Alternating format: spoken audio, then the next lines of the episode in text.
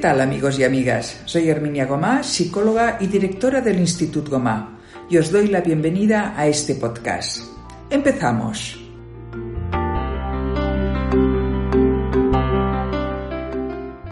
Queridos oyentes, muchísimas gracias por acompañarnos de nuevo en este programa del podcast Psicología para Vivir, solo para amantes de la psicología, solo para vosotros. Nuestro objetivo es el de poner luz a ciertos aspectos de la vida cotidiana, desde una mirada psicológica, para que todos podamos enriquecernos con nuevos conocimientos y experiencias que nos ayudarán a enfrentar los retos diarios de forma más satisfactoria. ¿Cómo? De la mano de profesionales expertos en los temas que propondremos.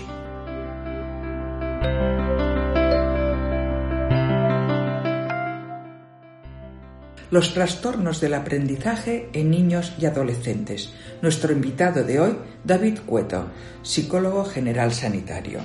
Hoy, en Psicología para Vivir, hablaremos de qué es un trastorno del aprendizaje, cuáles son más frecuentes actualmente, cómo se pueden diagnosticar, qué pueden hacer los profesionales, qué deben hacer los padres en estas situaciones, cómo pueden afectar psicológicamente a los niños y jóvenes.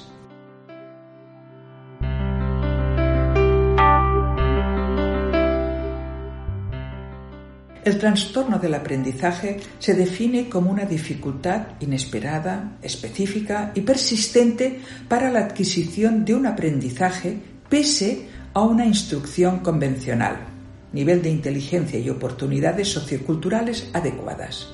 Estos trastornos se incluyen dentro de los trastornos del neurodesarrollo e interfieren en el aprendizaje de habilidades académicas y o sociales, y a menudo coexisten con problemas de conducta, de estado de ánimo y de ansiedad. Los trastornos del aprendizaje, si no son detectados a tiempo, no se diagnosticarán de manera correcta y no son tratados de forma efectiva, con lo cual expondremos al niño o a la niña a repetidas experiencias fallidas lo que podrá reducir la motivación por el aprendizaje y favorecer la aparición de problemas asociados que afectan a la autoestima y al bienestar emocional del niño o de la niña. ¿Qué signos pueden llamarnos la atención? Tristeza, frustración o decepción. Pueden ocurrir también problemas conductuales, como mal comportamiento o presentarse conjuntamente a un TDAH, trastorno del déficit por atención con hiperactividad. Aunque no existe un acuerdo cercano de las causas eh, del TDAH eh, y las dificultades de aprendizaje, la comunidad científica coincide en que las dificultades específicas de cada trastorno favorecen el desarrollo del otro. Uno de los temas que nuestro experto hoy eh, va a comentarnos es otro tema quizás como muy generalizado, que es el tema de la dislexia en estos momentos encontramos eh, en, muchas personas y también nos va a iluminar de cómo podemos abordarlo, de qué hemos de hacer, cómo lo podemos notar, etc. Cuando se da una detección temprana e intervención especial apropiada, la mayoría de niños y niñas y adolescentes pueden superar o aprender a compensar los problemas escolares que se hayan podido presentar.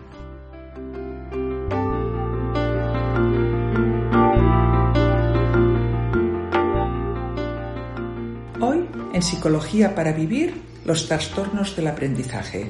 Y para hacerlo nos acompaña David Cueto, psicólogo general sanitario por la Universidad de Oviedo, posgrado en psicopatología clínica por la Universidad de Barcelona, colabora desde hace años en CEPTECO de León y en el despacho del doctor Aguilera en Barcelona, en áreas de aprendizaje infantil, dislexia y trastornos clínicos de ansiedad en adolescentes. Colabora con la Universidad de Barcelona como tutor de prácticas y mantiene una actividad educativa y divulgativa desde diferentes blogs, como autor de libros y asesorando a diferentes colegios del área de Barcelona.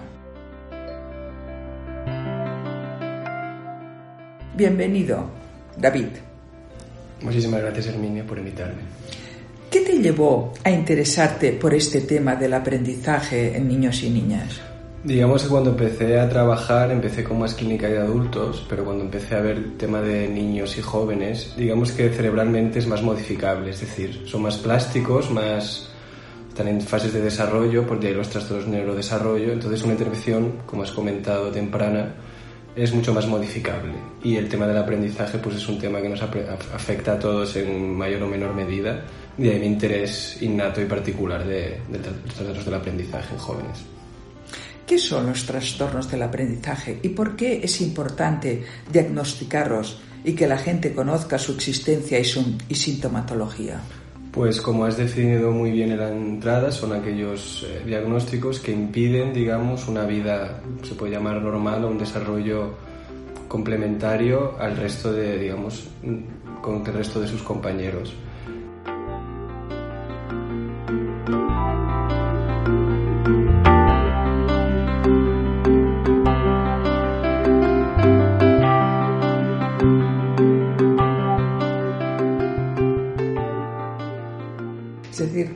Estos trastornos, si no se toman a tiempo, si no se interviene, eh, pueden conllevar otro tipo de afecciones más psicológicas que el propio trastorno mm, educativo en sí o de aprendizaje, ¿no? Totalmente correcto. Digamos que el cerebro tiene lo que se llama como unas ventanas o periodos críticos de aprendizaje. Es como aprender a leer o escribir. Si pasas de los 7 o 8 años, como el tema de los niños salvajes que existe en la literatura, el cerebro ya no puede. Entonces es súper importante lidiar con esos problemas lo antes posible, porque el cerebro, digamos que cuanto más años, mayor consolidación cerebral, más difícil es la intervención exitosa. Eh, ¿Existe sensibilidad y conocimiento sobre la importancia de detectarlos a tiempo? Digamos que con los años, como sobre todo con el factor genético, muchos padres te dicen, es decir, que diagnosticamos dislexias, por ejemplo, por los hijos porque los padres reconocen que en su época en el tema escolar no había la suficiente sensibilidad. Hoy en día nosotros, el tema clínico, estamos contentos porque hay un conocimiento bastante global. La Generalitat de Cataluña, por ejemplo, tiene un protocolo específico del Colegio de Logopedas para ayudar a los niños con trastorno de con tema de lenguaje y de aprendizaje. Entonces, digamos, cada vez más profesores, formadores se interesan en, en el tema entonces digamos que de, aquí 20, o sea, desde 20 años hasta hoy ha habido un avance importante de educativo y de la población general. Es decir, que ahora eh, niños que con anterioridad habían tenido problemas, ahora estos mismos niños eh, podrían ser atendidos mucho antes. Exacto, digamos los sistemas de detección y control funcionan, todavía digamos hay que mejorar, esto es como todo, digamos que hay falta eh, profesores desbordados, institutos poco, poco dotados, pero en general vemos un avance bastante grande en los últimos 20 años para detectar, sobre todo ya, con, ya en atención temprana, lo que se consideraría pues hasta los 6 años, vemos bastante diagnóstico, tratamiento e intervención. ¿Esto, por ejemplo, en P4, en P5 empieza a detectarse o todavía no?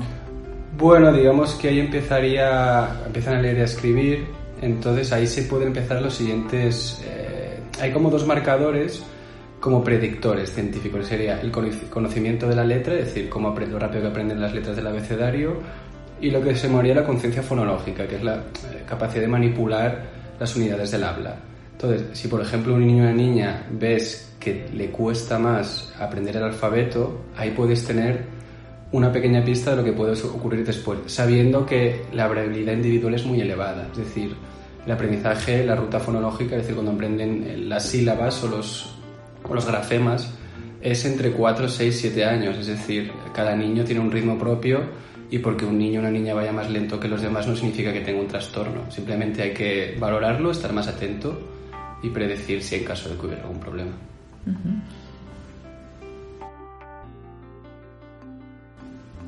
¿Cuáles son los trastornos del aprendizaje entonces? ¿Qué categorías existen? En el manual diagnóstico están divididos entre pues, dislexia, lo que se denominaría pues, disortografía y discalculia. Es decir, estos son los que están en el DSM-5 y ahora en el CIE 11 de la Organización Mundial de la Salud, que se entrará en vigor el 1 de enero del próximo año. Trastornos del aprendizaje luego en neurodesarrollo, como has comentado, hay otros muchos factores, trastornos, que afectan gravemente el aprendizaje, sobre todo el tema del TDA, trastorno de atención y hiperactividad, y el trastorno del espectro autista. Esto es un, en un, despacho, un centro donde trabaja el aprendizaje, son los trastornos más prevalentes. Entonces, como decías tú, aparte del TDA o del TEA, eh, ¿qué otro tipo, eh, si nos lo puedes concretar un poco más, de problemáticas existen que también pueden perjudicar en los procesos de aprendizaje. Sobre todo el tema del, ajuste emocional de, los niños, es decir, ahí ya en la curva, digamos, lo que se conoce en psicología Jerks, de Jerks y Dodson, que es una, digamos, en el eje de las, de las X tenemos el rendimiento y en el eje de las Y tenemos el nivel de ansiedad o la arousal. Entonces la idea es que cuanto más necesitamos una ansiedad mínima, como has comentado en los anteriores programas, para funcionar, es decir, la ansiedad en sí no es mala. Pasa que muchos niños y niñas se bloquean, es decir, tema de la ansiedad del aprendizaje va de la mano. Y si se pasa la curva, digamos, si se pasa el, nivel de lo que sería mi rendimiento óptimo, empiezan los problemas. También temas de apego, es decir, todo lo que sea en la vida de un niño que le genere malestar afecta al, aprendizaje.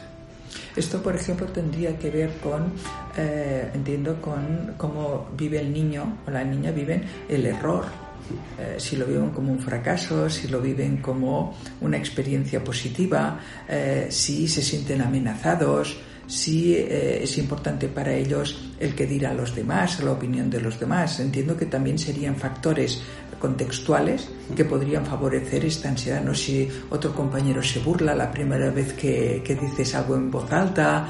Es decir, que supongo que habrán también otros factores ¿no? externos que podrían propiciar o que podrían mantener o que podrían afectar.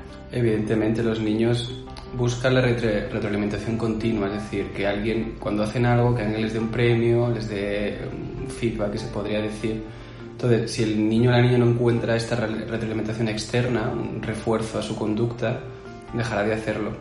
De ahí que es muy importante que pues, es un proceso largo, es un proceso que no es lineal, es decir, que el aprendizaje no es recto, es decir, hay como subidas y bajadas, hay que estar atento a lo que has comentado, de que el niño se, sienta cómodo, no se sienta agredido, se sienta escuchado y eh, que el, entorno es empático con él y con sus necesidades eh, particulares.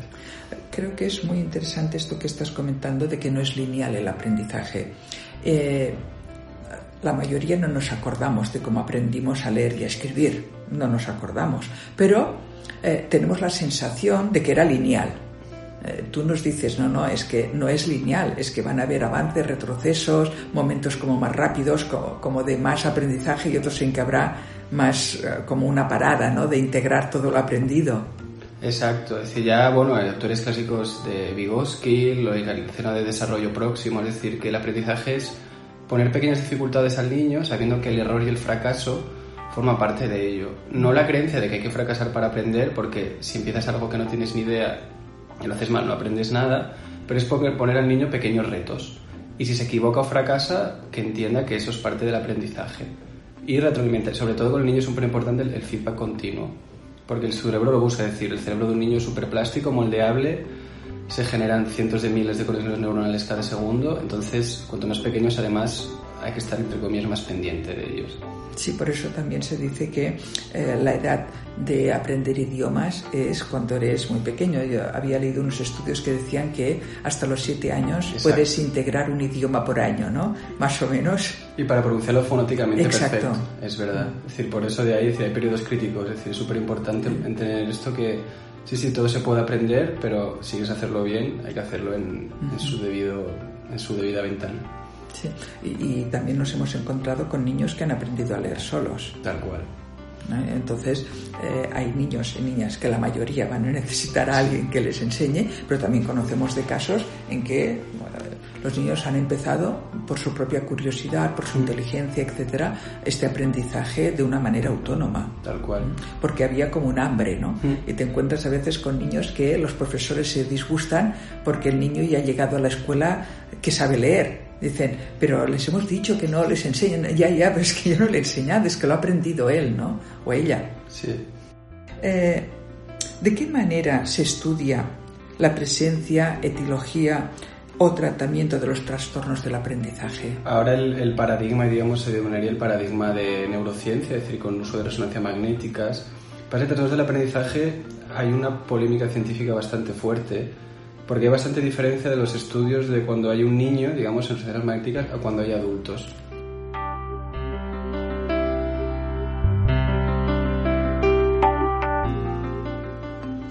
En concreto, David, ¿por qué existen estos problemas? Esto es, bueno, digo, el tema de la lectura, por ejemplo, ya Sócrates decía que no le gustaba el tema de lo escrito, es decir, es algo nuevo, es decir, son 5.000 años, 6.000 años leyendo y escribiendo, es decir, es algo que el cerebro humano, cientos de miles de años de lo, lo no... Entonces, ocurre porque, bueno, ahora afortunadamente la escolarización es obligatoria y los niños no tienen que trabajar generalmente, por lo menos en Occidente, con 12-13 años, como solía pasar hasta hace nada. Entonces, claro, cuando intentas hacer un molde común a todos, empiezan las diferencias individuales. Entonces digamos que aquí es cuando ves que cada niño o niña, cada uno aprende a su ritmo, aprende de una manera muy particular y cuando juntas a todos empieza a encantar, digamos, a demarcarse eh, todos, estos, todos estos trastornos. El tema de la ansiedad, digamos, todo lo que ha pasado la pandemia, el tema de la incertidumbre, afecta mucho el aprendizaje, como hemos comentado. ¿Puedes poner un ejemplo práctico eh, entre las rutas que podemos eh, elegir al hacer un diagnóstico? Ahora hablabas de paradigmas científicos. Hay también una especie de rutas para hacer el diagnóstico. ¿Nos podrías hablar un poquito de esto? Sí, ahora mismo es, como os he comentado, el DSM, el Manual Diagnóstico de la Sociedad Americana de Psiquiatría, el CIE 11. Hay como bueno, modelos lo que se llaman trans, transdiagnósticos, lo que es un Research Domain of Criteria, que es la visión científica, es decir, no coger el síntoma y la etiqueta, sino utilizar, es decir, perfiles concretos a partir de la evidencia científica. Para que esto llevará a lo mejor 4 o 5 años, ha empezado este proyecto, entonces todavía está, hay que avanzar. Entonces, como profesional, yo animaría a la gente a seguir los protocolos clásicos, porque a la hora de hacer informes, las becas de reeducación que el ministerio da tiene que ser ajustado al manual diagnóstico, pero si uno investiga un poco, la idea es, es decir, somos animales simbólicos, hacemos etiquetas, es decir, funcionamos así de manera innata pero como hemos comentado, es una persona individual, no es una persona con ese diagnóstico. Entonces, esa otra ruta sería, pues, como he comentado, esto del Research of Criteria o ir buscando gente, porque el tema del aprendizaje, gente que se lo está trabajando mucho, currando mucho, y merece la pena investigar más allá del manual clásico. Cada vez nos encontramos con cosas más específicas, más diferentes, mm. unas diferencias que van a requerir unas intervenciones distintas, ¿no? Y es cómo los profesionales pueden estar preparados o no para también eh, detectar ciertas situaciones y derivarlas a los profesionales adecuados. Mm. Tal cual, por ejemplo, con adolescentes es un clásico. Si quieres que los adolescentes se fíen de ti, tienes que hablar de su lenguaje. Entonces, hay miles de ejemplos que este o algún profesor que etiqueta rápido, eh, chavales que te vienen diciendo, no, es que a mí me han dicho que yo soy, bueno, que voy a fracasar en la vida, les ponen etiqueta. Entonces, como has comentado muy bien, sí, somos animales simbólicos, hacemos etiquetas, pero hay que mirar mucho más allá.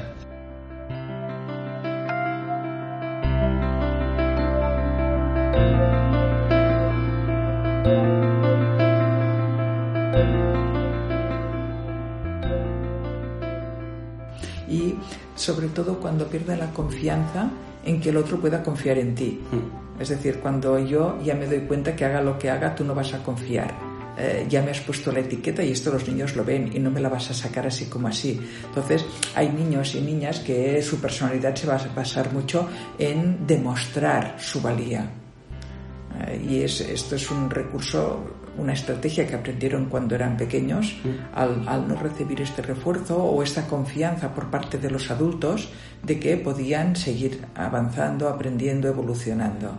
Qué importante es estar atento a este refuerzo positivo real porque, y concreto, porque un refuerzo positivo general eh, o generalista y que no concrete en una acción, tampoco sirve de mucho. Es decir, ay, pues eres muy inteligente. Sí, sí, pero dime en qué has notado que soy inteligente.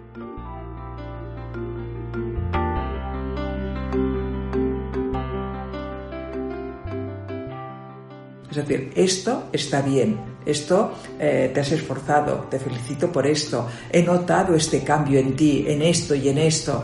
Esto hace que realmente te creas este refuerzo, porque a veces notas que es un refuerzo que no tiene ni pies ni cabeza y que no te sirve para nada. Tal cual, sí. lo que, hemos comentado, hay gente que se aferra al protocolo, por ejemplo, un profesor que tiene otros 120 alumnos, tú como terapeuta tienes que conocer individualmente al chaval, es decir, a la chica, tienes que saber lo que le gusta, el refuerzo lo que se diría sea contingente a la conducta, es decir, sea justo después, porque el refuerzo demorado en un cerebro niño adolescente no funciona.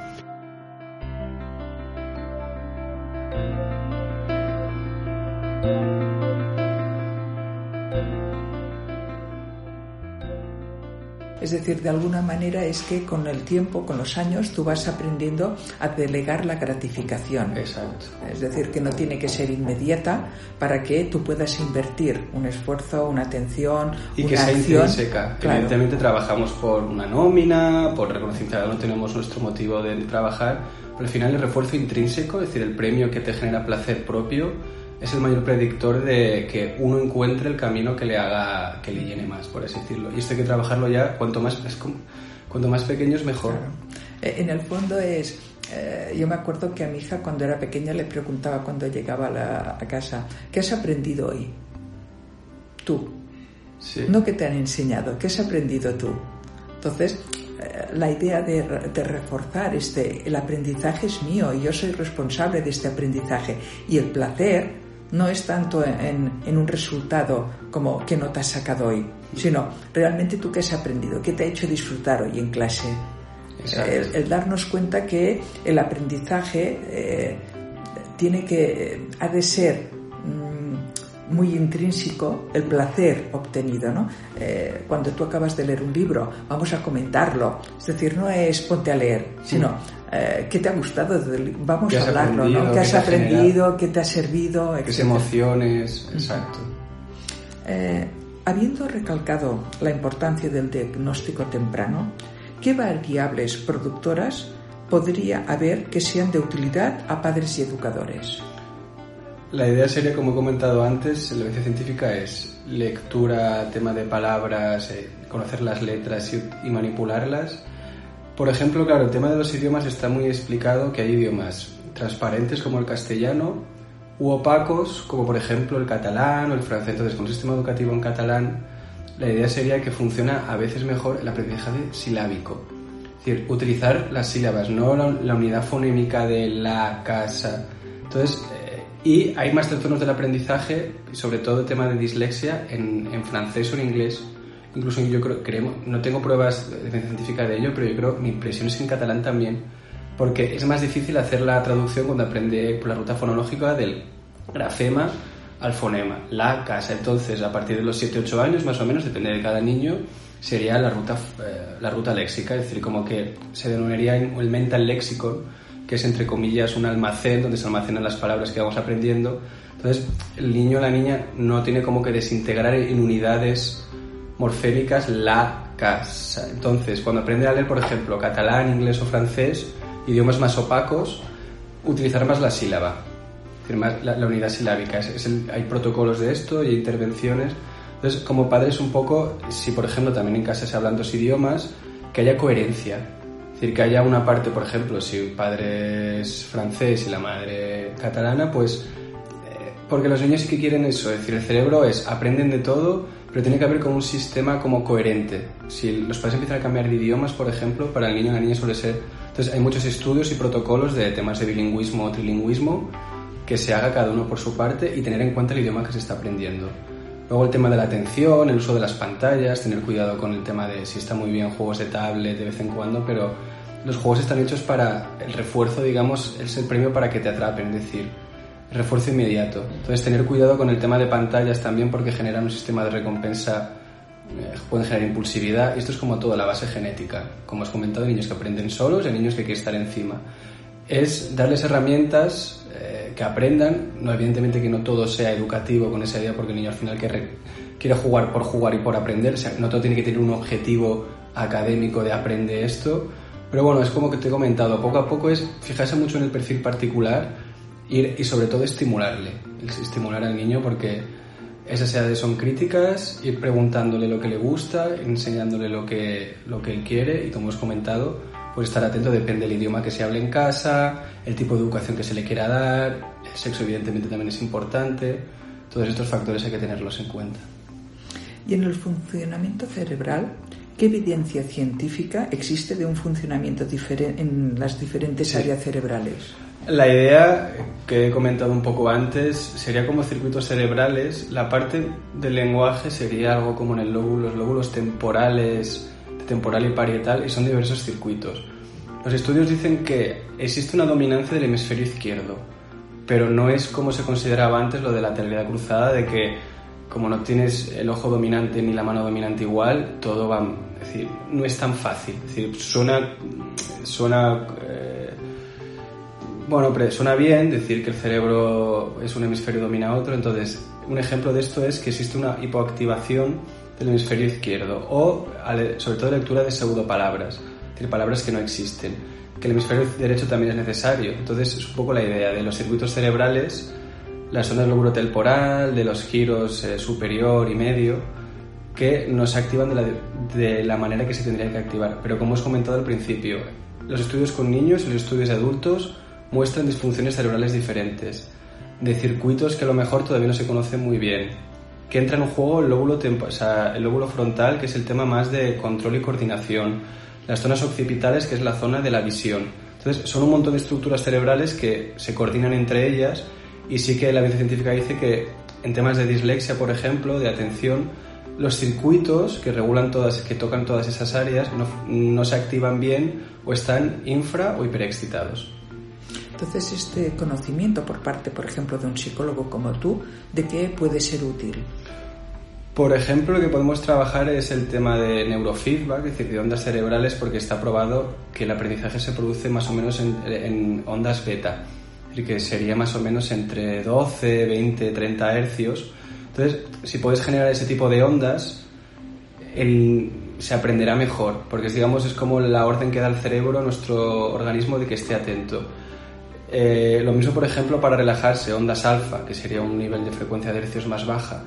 Para aprender otras cosas, a lo mejor sería mejor una frecuencia alfa. Es decir, si el niño hay que explicarle algo delicado, tiene que estar relajado, es decir, no puede estar ansioso, como, es, como, como, hemos comentado. La ansiedad no se activa, la ansiedad es positiva.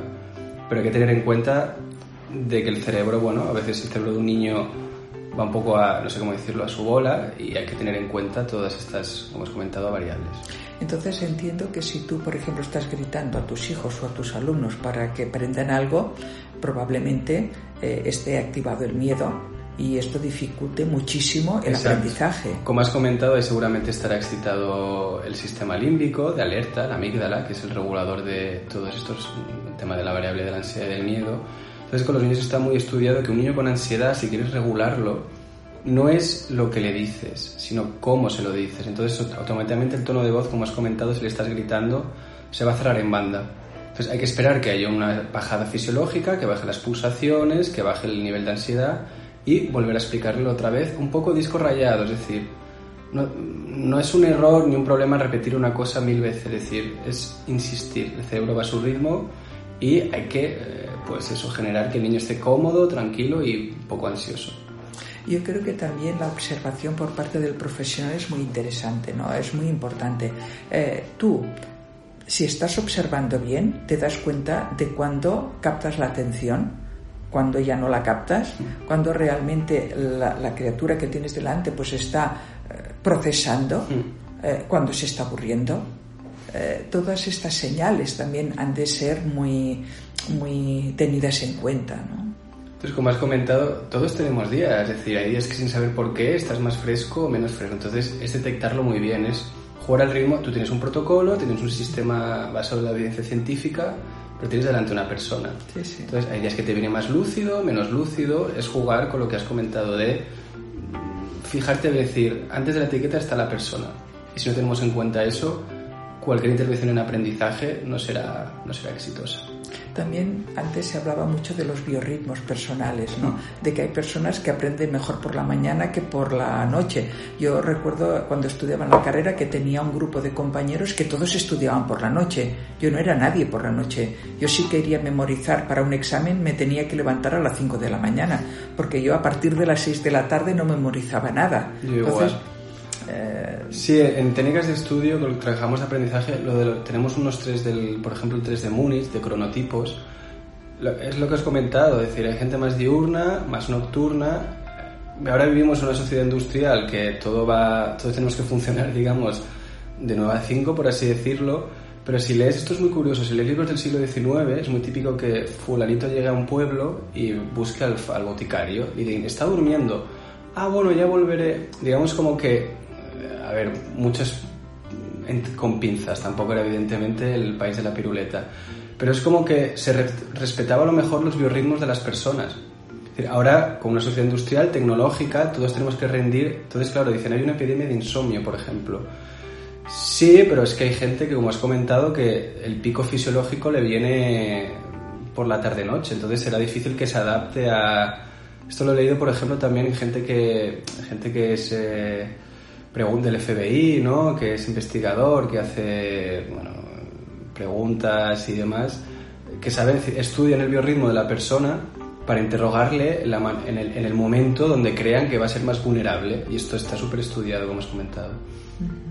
Por eso que eh, el concepto, yo me estoy quedando con esta individualidad de cada uno, de que más allá de las etiquetas o de, la categorización para poder intervenir como de una manera más científica, que está bien, pero que hemos de tener en cuenta que siempre es un individuo con su problema, que el mismo problema cada uno lo va a vivenciar a su manera y que va a ser más problema o menos dependiendo también de las expectativas que hayan.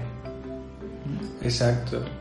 No pasa nada porque un niño diga, no, yo es que quiero estudiar, es decir, no es fracaso que no quiera hacer, por ejemplo, una carrera, un grado, es decir, creemos que todo el mundo tiene talento para algo, todo el mundo puede hacer algo bien.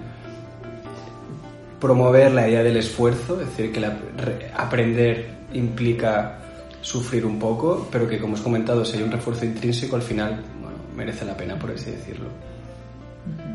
Claro, porque eh, ya lo vamos comentando, ¿eh? pero para reforzarlo un poco más, hay dos temas que son innatos. Es el aprendizaje, pero de cada uno será el de cada uno, y después el poder creativo de todo ser humano.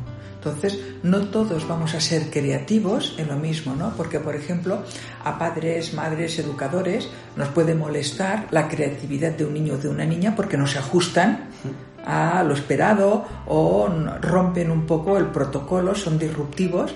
Eh, sin embargo, allí está la fuente de la creatividad, de lo que hará que esta persona despunte, que esta persona se realice. Entonces, yo creo que a veces los educadores y los padres tenemos una visión muy cortoplacista.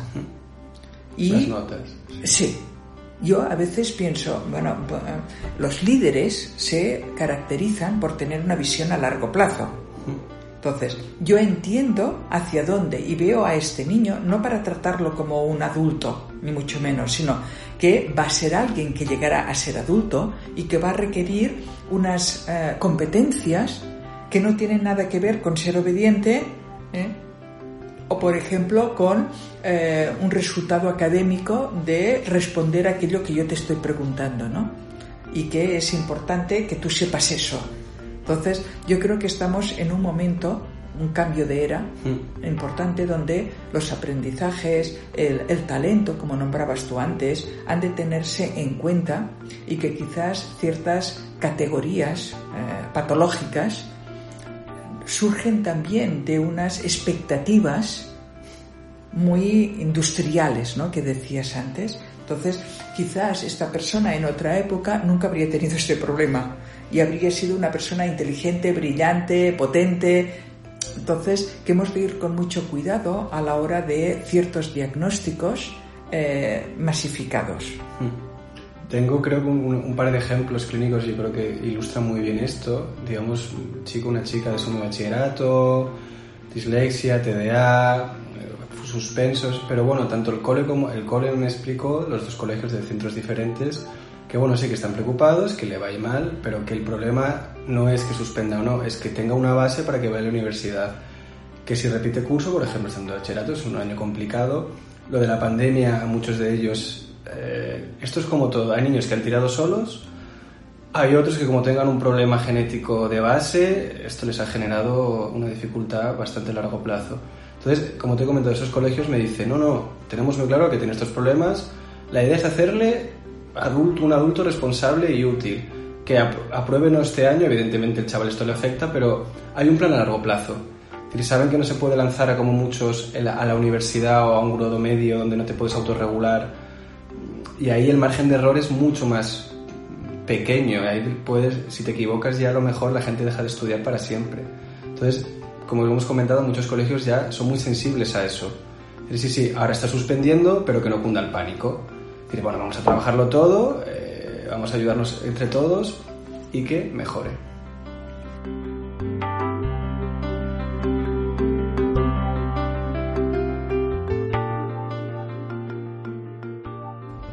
Hasta hace no mucho se diagnosticaba constantemente la denominada lateralidad cruzada, en donde se culpaba de cualquier trastorno del aprendizaje a la falta de dominancia entre los hemisferios cerebrales, generando confusión a la hora de recibir inputs e información generando problemas de aprendizaje posterior. ¿Qué evidencias existen al respecto, David? Hoy en día, como hemos comentado el paradigma de que todo es la tirada cruzada no es así, pero quisiera recalcar que todos los estudios de aprendizaje remarcan el tema del aprendizaje motor. Es decir, que el leer, escribir está muy relacionado por cómo se muevan, por ejemplo, también la motricidad fina, que evidentemente es importante con el tema de la escritura. Entonces, sí que es verdad que la etiqueta la tirada cruzada para todo ya no se, existe, ¿eh? es decir, nosotros en práctica clínica lo vemos, pero aún así, la idea de base de la importancia del aprendizaje motor es súper importante. Es decir, tienen que moverse, correr, saltar para aprender mejor. De ahí, pues, la idea de que, bueno, se ha, se ha avanzado durante esos de los años, digamos, manuales de los años 60, 70. Hay reeducaciones psicomotrices que van muy bien en algunos niños, pero que en general se quedan cortas. Es decir, que hay que hacer un estudio más actualizado. ¿A qué te refieres con esto? Claro, decir, no, la teoría cruzada vale, sí, no tiene hemisferio dominante, pero hay mucho más allá de eso, es decir, es como la idea de que tenemos un hemisferio creativo y otro lógico según cuál te domine. Bueno, sí, puede ser sonar intuitivo, pero se queda muy, muy, muy, muy corto con la evidencia científica, por el tema del cerebro es lo de siempre, todavía no sabemos el tema de la conciencia, dónde está, es decir, hay un montón de preguntas que no sabemos, las etiquetas que hemos hablado de autismo, de dislexia, que yo estoy convencido de que aquí hay 50 años se reirán de ellas, entre comillas, como ahora nos reímos de algunas cosas que se diagnosticaban antes. ¿Existe alguna otra área o circuito cerebral que destaque en el estudio de los problemas de la lectura? Como he comentado, sería el tema de pues, zona occipital, visualización, la integración que sería dominar el giro fusiforme, que sería una estructura entre el temporal y frontal, entonces, son áreas y circuitos y el lóbulo frontal. Entonces, si existe un problema, por ejemplo, en déficit de funciones ejecutivas, que es el lóbulo frontal, esto genera como una reacción en cadena en todo el aprendizaje de todos los circuitos cerebrales. O lo que hemos comentado antes, de una hiperactivación de la amígdala, el sistema límbico, también provoca una reacción en cadena en, todas las áreas específicas pues bueno, el giro fusiforme, eh, la parte del lóbulo frontal interior lateral, eh, los giros, digamos, lo que se llama la, la, cisura de Silvio del cerebro, que es donde, digamos, está alrededor todo el tema del lenguaje.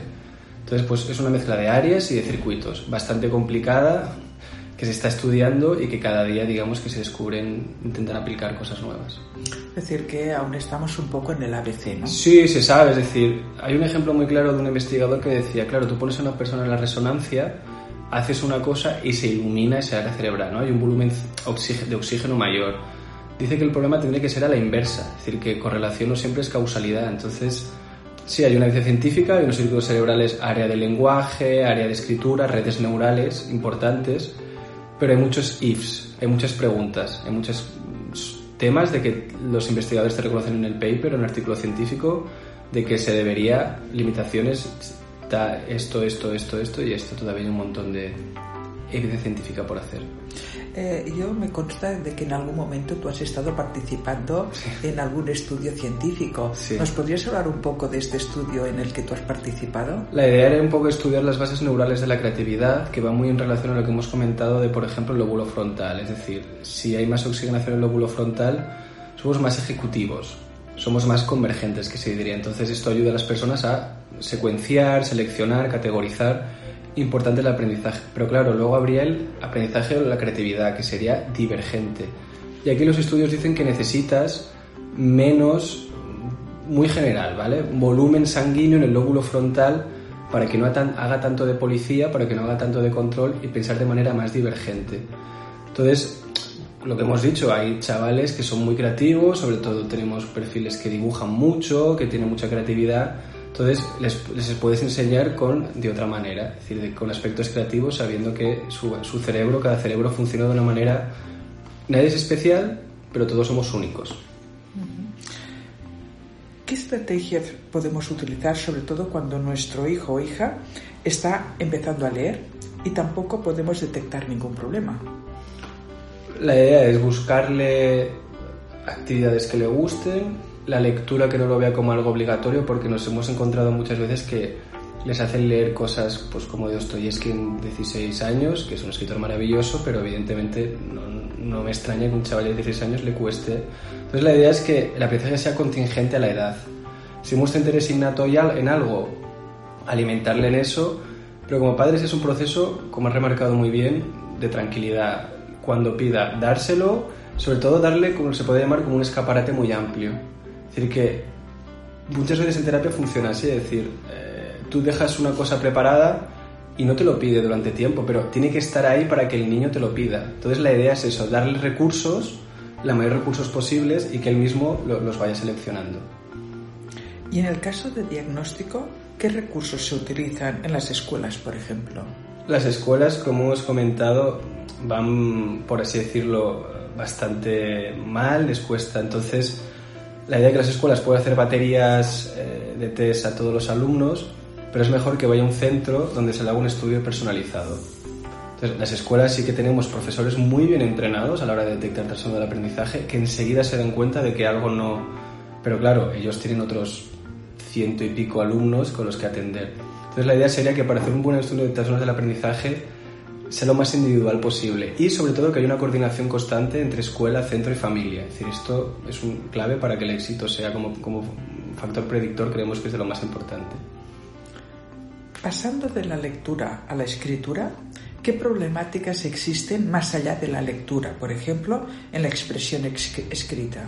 En la expresión escrita estaría lo que se denominaría la disgrafia, que es un tema más motor, es decir, que es problemas, mejor temblores, lo que hemos comentado, motricidad fina, y luego disortografía, que es, bueno, faltas de ortografía, faltas de, digamos, falta de expresión escrita, va todo muy relacionado. Es decir, evidentemente si uno tiene problemas de lectura, como hemos comentado, tendrá autoideólogo pobre y problemas de expresión escrita. No siempre. Esto es, o gente que tiene diagnosticada de dislexia y que es muy bueno en matemáticas, o gente que tiene dislexia y que a la vez tiene discalculia. Entonces aquí el perfil es muy particular, pero el tema de la escritura creemos que es muy importante. Eh, no está mal el tema de las tablets, pero hay estudios muy claros que dicen que a la hora de escribir a mano se conectan más áreas cerebrales. Entonces, el, bueno, vídeos, teclear es importante, tipear rápido, por así decirlo, pero hay algo en la escritura a mano de que cerebralmente es muy, muy importante. Y esto hay que, digamos que tenemos que promoverlo. Mira, em, estaba esperando que llegáramos a este momento. Nosotros aquí, desde el Instituto MAI, con el modelo teleológico, cuando un cliente termina una sesión, le pedimos que escriba una síntesis de lo que se lleva, de lo que ha aprendido, de qué le ha servido. Eh, bueno, tú como te formaste también un año aquí con nosotros, sabes de esta técnica que utilizamos, de que al final de cada sesión, pues se le pide al paciente o al cliente que escriba lo que se lleva y dicen, bueno, pero es que yo ya lo sé, no, pero no es lo mismo. las mm, redes neuronales que se mueven, que se activan cuando tú haces mm, la escritura, yo creo que fija mucho más el aprendizaje. Entonces, eh, yo creo que habían estudios, eh, recuerdo hace tiempo, en los que decían que si tú podías un aprendizaje escribirlo a mano, era más fácil que te quedara que no escrito, por ejemplo, con el ordenador.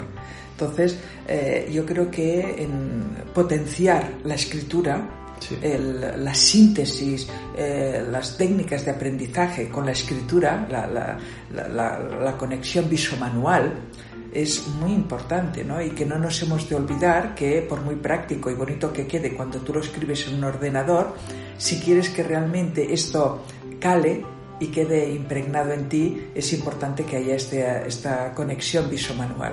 Esto leí además en este país que, bueno, todo el mundo, Finlandia, ¿no? La educación, que es el paradigma y demás, esto he leído que se echaron las manos a cabeza porque hicieron un cambio en la intervención temprana de hacerlo todo portable. Y ahora están como, según tengo entendido, rehaciendo otra vez porque están echando las manos a la cabeza, porque no puedes saltar esas etapas de desarrollo.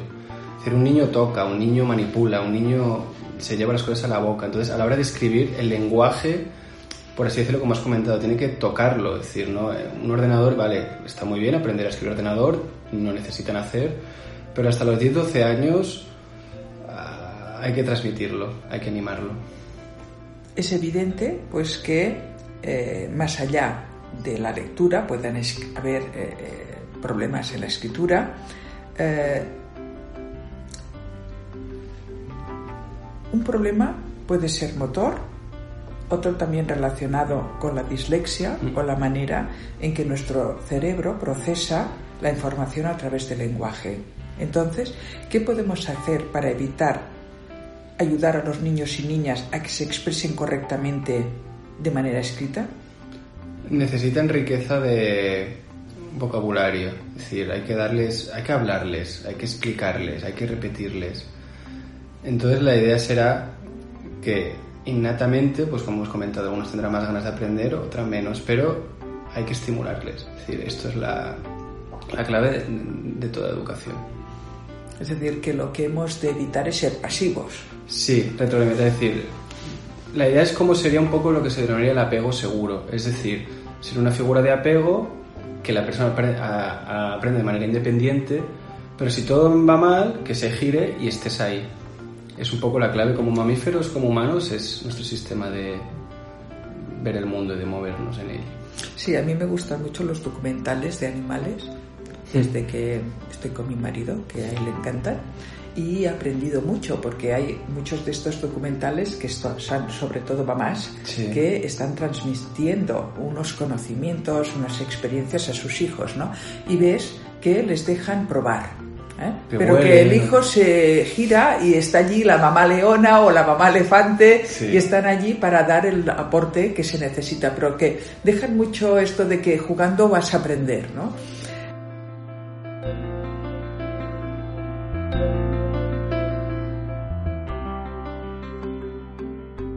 David, ¿cuál sería la base neurológica de estos trastornos? Claro, el diagnóstico es un poco, los denominaría un poco categoría cajón desastre, porque una persona te dice, no, trastorno del neurodesarrollo. Vale, hay específicos, entonces es que a veces tienes que esperar unos años porque no sabes lo que está ocurriendo de verdad. Entonces, esto es como todo, que es normal, que no es normal, evidentemente casos que es muy evidente pero hay otros casos que parece que va un retraso del lenguaje o del aprendizaje, pero que luego se recupera muy rápido. Entonces, ese es el problema del neurodesarrollo, que todavía no se sabe muy bien. Sí, vale, podemos predecir, podemos ayudar, pero hay sorpresa. Ahora con el confinamiento hemos visto regresiones, niños que han dejado de hablar, de escribir y de leer, cosa que en principio es bastante rara, porque la idea del aprendizaje es que lo que se aprende se queda, y ahora hemos visto que no estamos viendo muchos casos que está pasando todo lo contrario. Entonces es como, es, todavía es esforzarse, es aprender, tomarte cada día como un aprendizaje nuevo. Leer manuales científicos, leer evidencia científica, pero ver cada caso y pensar, pensar mucho sobre esto. Para ir terminando, David, quisiera remarcar lo que hemos comentado al principio, la importancia de la autorregulación emocional en los procesos de aprendizaje. ¿Cómo podemos ayudar a jóvenes y a padres a, uno, a una autorregulación emocional más exitosa? Primero, un factor bastante importante es que la vida del, del niño sea bastante predecible, es decir, rutinaria. Necesitamos la rutina para aprender. Entonces, que tenga unas actividades extraescolares, que esté motivado, pero no muy cansado, porque si esté agotado va a coger tirria o va a estar ansioso. Fijarte muy bien, como has comentado, de si un niño tiene un mal día, no es que no hay que enseñarle, pero saber que ese día, bueno, pues estás enfadado, frustrado, dormido mal, estás enfermo. Hoy no, no, no apretamos mucho. En cambio, cuando le vemos fresco, lúcido, apretar un poco más. Entonces la idea es esa, el tema de la emoción hay que tener en cuenta que va de la mano del aprendizaje hay que darle que sea predecible, pero a la vez que tenga la posibilidad de elegir, pero no tanta. Es decir, un niño al final busca atención, busca autoridad. Entonces la idea es que tampoco se pueden autorregular solo. Es decir, un niño está programado, diseñado para mirar hacia arriba y aprender del, del adulto. sí, que no se trataría de un laissez-faire. Tal cual, como modelo, es decir, si nosotros nos frustra, vemos que le decimos al niño, oye, no pasa nada si suspendes, pero nos llega una multa de la policía y damos un puñetazo a la pared, estamos enseñando. Es decir, todo lo que hacemos y decimos, o no hacemos y no decimos, está siendo registrado, porque somos, somos su figura de apego, somos su figura de referencia. Entonces el tema de las emociones nosotros también a ellos podemos moldearles, de hecho literatura científica, para sobre todo el tono de voz, mirarles a los ojos, todo este tipo de, de factores. Yo recuerdo ahora un caso muy, muy, muy simpático de, de, un cliente, era un padre que venía a hablarme del nerviosismo de su hijo y el padre no paró de moverse en toda la sesión y casi se levantaba, se sentaba. Es que no entiendo por qué mi hijo está tan nervioso. Yo pensaba, bueno, pues eh, a veces los padres o las madres no aceptan mm. que sus hijos se les parecen.